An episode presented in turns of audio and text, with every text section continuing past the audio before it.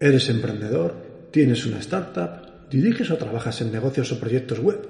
Entonces este es tu podcast. Aquí hablaremos de métodos, técnicas y tácticas que te ayudarán a mejorar o crear tu negocio online.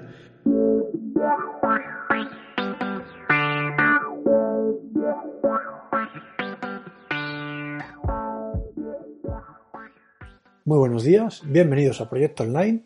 Soy Pedro Miguel Muñoz y, como siempre, muchas gracias por estar ahí, por estar al otro lado y hoy vamos a tener un capítulo que te puede interesar mucho si tienes algún tipo de negocio online en el que estés vendiendo tus productos o tus servicios, ya sea a través del clásico marketplace o ya sea de cualquier otra manera. ¿Por qué? Porque vamos a hablar sobre cómo aumentar la tasa de conversión de tu tienda online. Lo primero de todo sería hablar sobre qué es una conversión. Cuando decimos conversión, ¿a qué nos referimos?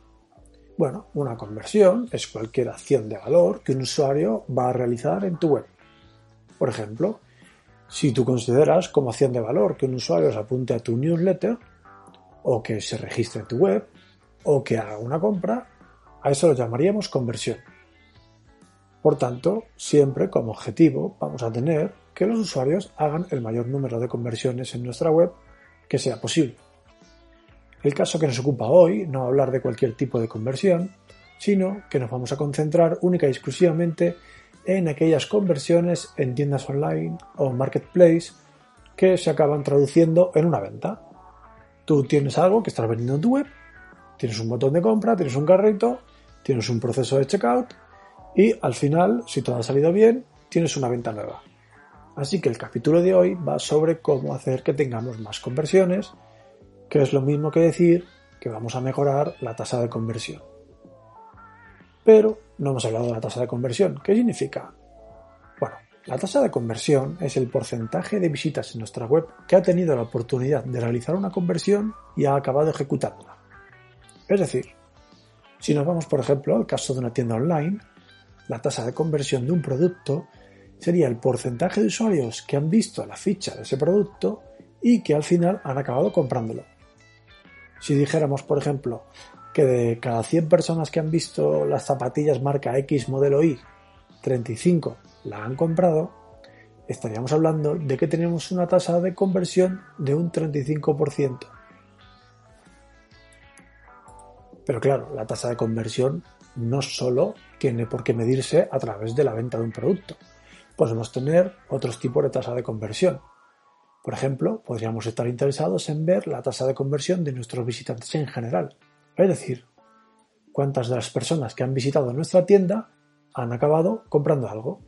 Ya no estamos hablando de un producto particular, sino que nos estamos yendo a un aspecto más general de nuestra web y estamos calculando la tasa de conversión de las personas que nos visitan, ya entren en una ficha de producto o entren en 10 y que al final acaban comprando algo. La forma de calcular esta tasa es muy simple. Solo tenemos que coger el número de conversiones, dividirlo entre el número de visitantes y al resultado multiplicarle por 100. De esa manera nos va a dar un número que va a ser el porcentaje de personas o de usuarios, visitantes, audiencia, como lo quieras llamar, que al final han acabado adquiriendo aquello que estamos midiendo. Es decir, han acabado realizando la conversión que estamos midiendo. Por poner un ejemplo rápido, eh, imaginemos que hemos recibido la visita de 500 usuarios y 30 de ellos han convertido, es decir, han comprado algo. La tasa de conversión se calcularía de la siguiente manera. 30 dividido entre 500. ¿Vale? 30 era el número de usuarios que han hecho una conversión y 500 ha sido el número de usuarios totales de visitantes que hemos tenido en la web. 30 entre 500, que nos va a dar 0,06 lo vamos a multiplicar por 100. Y eso nos va a dar un redondo y maravilloso número 6. Y ese 6 es el porcentaje de nuestra tasa de conversión. Tenemos una tasa de conversión del 6%. Así que, teniendo claros cuáles son los conceptos conversión y tasa de conversión, vamos a la chicha que es cómo mejorar la tasa de conversión de tu tienda online. A ver, todo lo que vamos a ver a continuación son mejoras que vas a poder hacer en tu site o negocio, pero luego cuando las leas y te pongas a pensar en ellas, te vas a dar cuenta de que, bueno, todas tienen bastante sentido, de que todas apelan al sentido común y de que no hay ningún tipo de ingeniería detrás de esto, que no hay nada realmente complicado. una de las reglas principales para aumentar la tasa de conversión es asegurarnos de que nuestro proceso de compra es sencillo y amigable. A ver, somos seres humanos y como tales somos más que receptivos cuando nos ponen las cosas fáciles. Así que cuando alguien vaya a tu tienda y le lleves hasta esos formularios en los que tiene que darte el nombre, la tarjeta, la dirección de envío, tienes que asegurarte de que le vas a poner los menos impedimentos posibles. Para ello deberías tener en cuenta los siguientes aspectos. 1. Cuantos menos datos le pidas, mejor. Si alguien tiene ya la tarjeta de crédito en la mano, pues evita que se eche hacia atrás, no le des ninguna excusa. Salvo que necesites algún dato extra debido a algún factor de tu negocio, limítate simplemente a pedir a tus usuarios el menor número de datos posible. Punto 2. Recuerda los datos de tus usuarios siempre que sea posible. Es decir, si tienes un cliente que no es nuevo y puedes ahorrarle e introducir cualquier dato, mejor que mejor. Si ya te sabes el nombre, los apellidos, la dirección de envío, pónsela directamente, que la tenga ya él ahí, que si la quiere modificar, que la modifique, pero no le hagas escribir cada vez. ¿Por qué? Porque se hace pesado y estás poniendo barreras para que la gente compre. Punto número 3. Pide siempre primero el correo electrónico del usuario. Este dato nunca te puede faltar. Tanto si termina haciendo la conversión como si no, tienes que tener localizado su correo electrónico. ¿Por qué? Porque después podremos realizar acciones sobre el mismo. Punto 4. Da opciones en los métodos de pago. No todo el mundo está a gusto pagando con tarjeta de crédito. Si puedes ofrecer varias opciones, la propia tarjeta, PayPal, Stripe, lo que sea, mejor que mejor. Pues eso va a ayudar a que tengas más conversiones. Quinto punto. Permite el pago en modo invitado. Es decir, no obligues a todo el mundo a registrarse. Si puedes, quédate únicamente con el mail y deja que compre sin darte más datos, más allá de los que necesitas, obviamente. La tarjeta pues la necesitarás. ¿Por qué? Porque en serio, cuanto más fácil se lo pongas, mejor. Hay gente que por no estar dando los datos se van a ir a Amazon, que ya está allí registrado, ya lo tienen todo, y lo van a comprar allí. Si tú tienes algo de valor y la persona está dispuesta a desembolsar el dinero, quítale todas las barreras que pueda. Punto 6. Mantén tu formulario de venta limpio y sencillo. Sin florituras. Debemos hacer que la operación sea limpia, clara y amigable. La idea es que un usuario que quiere pagarte por algo no tenga que estar pensando en qué ocurre en pantalla, que no le despistes, que no le compliques la vida. Si está todo clarísimo, prácticamente va a ser un seguir, seguir, pagar. Ya está. Y punto número 7. Transmite seguridad. Si alguien va a poner su tarjeta de crédito en tu web, tienes que transmitir seguridad. El usuario tiene que ver qué entidad bancaria tienes en la pasarela de pago. Tiene que ver que tienes una web segura, HTTPS. Tiene que ver que si tienes algún sello, por ejemplo el de certificado de seguridad, está ahí, que lo pones en el pie de la página. Transmite seguridad, transmite que sabes lo que estás haciendo. Por supuesto, no puedes tener fallos, evita fallos y cosas raras. Ten en cuenta que la tarjeta de crédito no se le da a cualquiera y de cualquier manera. Así que si tenemos la más mínima sospecha de que hay algo que no funciona bien o de que hay algo raro, te puedo asegurar que la venta se pierde. Muy bien, ya hemos hablado de aquellos puntos relativos a lo que serían los formularios de compra, el proceso de compra en completo, pero no es el único factor que debemos tener en cuenta a la hora de querer maximizar nuestra tasa de conversión. ¿Y qué otro tema debemos tratar? Pues los abandonos. En tu tienda verás que hay gente que mete cosas en el carrito, que luego se va a hacer el checkout, es decir, la compra, y que sin embargo abortan la operación antes de terminarla. A estas personas debes tenerlas localizadas, porque vas a poder programar sobre ellas ciertas acciones. Por ejemplo, podemos invitarlos, pasado un tiempo, a terminar la compra. Oye, fulanito, vemos que en tu carrito de la compra tienes estos productos o este producto. ¿Por qué no aprovechas y terminas la compra? Justamente hoy tenemos un porcentaje de descuento para este producto, o se nos está acabando el stock y te queremos avisar para que no te lo pierdas. Tienes que poner una zanahoria, pero lo puedes hacer, sabes que ese usuario ha estado interesado y sabes que potencialmente puede seguir interesado. Luego, aparte, A estos usuarios que, bueno, abandonaron la operación a medias, también les podemos pedir de forma amable y a cambio de algo, por ejemplo un descuento, una explicación sobre el porqué de su abandono. Y esta información es súper útil y súper vital, porque nuestros usuarios, cuando no terminan de completar un pedido, tienen algún tipo de razón. Y puede ser una razón de lo más grave. Imagínate que es porque tu web ha fallado y a lo mejor no lo sabes. O puede ser cualquier otra cosa. Por ejemplo, eh, que no tenías PayPal y te lo dicen y te das cuenta de que tienes que meter PayPal como opción de pago. Es importante tener contacto con tus clientes, con tu audiencia y sacar toda la información que puedas de ellos. Y ya, por último, a estos usuarios que abandonaron el carrito en su momento, podemos directamente enviarles ofertas o información sobre productos similares a esos que tenían en el carrito, porque quién sabe, potencialmente son compradores de ese tipo de artículos. Así que es otra forma de hacerte publicidad con la ventaja de que estás haciendo esta publicidad contra un público que sabes que va a estar presuntamente interesado. Muy bien, ya hemos hablado de los abandonos, ahora vamos a hablar de otro aspecto que es súper importante y vital. Envío gratuito. Esto es algo clave. Que el hecho de que los portes no conlleven un gasto extra es uno de los factores que más valora el consumidor español. Muchas ventas se echan hacia atrás cuando llegas a la página de resumen del pedido y ahí ves un incremento del precio debido a los gastos de envío. Pon el envío gratis. Este es un consejo que siempre doy. ¿Que esto implica repercutir el coste del mismo en el precio del producto? Pues sí, pero no pasa nada. Puedes pensar que es una mala opción, ¿no? Porque vas a decir, es que de repente mis productos son más caros. Ya, pero en realidad es que está sobradamente demostrado que vas a mejorar la tasa de conversión gracias a esto. Hay muchas tiendas generalistas y muchas tiendas populares que hacen envío gratuito. Y cada día que pasa los consumidores se están acostumbrando más y más a esto. Porque lo está haciendo mucha gente, porque tu competencia probablemente ya lo esté haciendo. Y cuando tú le muestras los portes y ven que tienen que soltar más pasta, la gente se lo toma mal. Es mejor poner el envío gratuito. Tú puedes decir, bueno, pero si tengo 5 euros de producto y 5 euros de envío, al final son 10 euros, es lo mismo que si le digo que el envío en sí mismo cuesta 10 euros.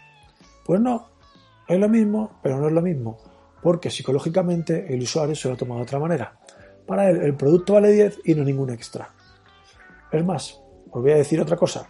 Hay estudios que indican que los compradores no solo prefieren no tener que pagar gastos de envío, sino que además si no lo pagan, están dispuestos a esperar más tiempo a que les lleguen. Es decir, si tú le haces pagar gastos de envío, te va a exigir que la entrega sea lo más inmediata posible. Si son gratuitos, va a tener un poco más de manga ancha. Es así, y al final es psicología. Y por eso siempre recomiendo portes gratuitos. ¿A costa del precio del producto? Sí, pero portes gratuitos. Ya cambiando de tema, otra cosa que ayuda bastante los inicios de conversión es el ofrecer opciones de inicio de sesión a través de redes sociales. Cada vez se usan más las opciones de loguearte a través de una red social, Facebook, Twitter, por ejemplo Google, Yahoo, y los usuarios suelen encontrarlas bastante cómodas. Está comprobado que hay una considerable cantidad de usuarios que prefieren comodidad antes que privacidad, así que si puedes, habilita estas opciones de inicio de sesión. Otro punto súper importante es ofrecer una buena política de devoluciones. Si antes hablábamos de que los portes gratuitos son clave, la buena política de devoluciones lo es incluso más. ¿Por qué? Porque cuanto más amigable sea, mejor que mejor. Ahí podemos poner como ejemplo Amazon. Esta plataforma no hace demasiadas preguntas cuando quieres devolver algo. Además, te dan varias opciones de devolución, entre ellas que vaya un mensajero a tu casa de forma gratuita, recoja el paquete y se lo lleve. Al final, cuanto más sencillo se lo pongas a tus usuarios, mayores ventas tendrás. Yo sé que alguno pensará, oye, no puedo competir con Amazon, no puedo poner todas las opciones que ponen ellos. No, lo sé. Pero dentro de la medida de lo posible, intenta suavizarlo, intenta hacerlo amigable, porque muchas veces es la diferencia entre que un usuario decida comprarte un producto o no. Esto es lo malo de la competencia. Cuanto mejor lo hacen ellos, más difícil te lo ponen a ti. Y es una realidad. Pero yo conozco mucha gente y muchos casos de compras que se han hecho en Amazon sin tener Amazon el mejor precio, pero porque sabían que tenían la posibilidad real y la posibilidad realmente sencilla de hacer una devolución si el producto no les convencía. Y esa compra que se hubiera hecho en otra web o que se hubiera hecho de forma presencial en una tienda, se hizo en Amazon. Y al final, ¿qué pasó? Bueno, pues que hay veces que es verdad que se devuelven, pero otras muchas veces te lo quedas. Y Amazon lo sabe, y Amazon no es tonto, y lo hace por eso. Entonces, en la medida de lo posible, intenta hacer lo mismo, y cuanto mejor sea tu política de devoluciones, mejor va a ser para tus ventas. Y además, asegúrate de ponerlo bien grande en tu web. Nuestra política de devoluciones es esta, es genial.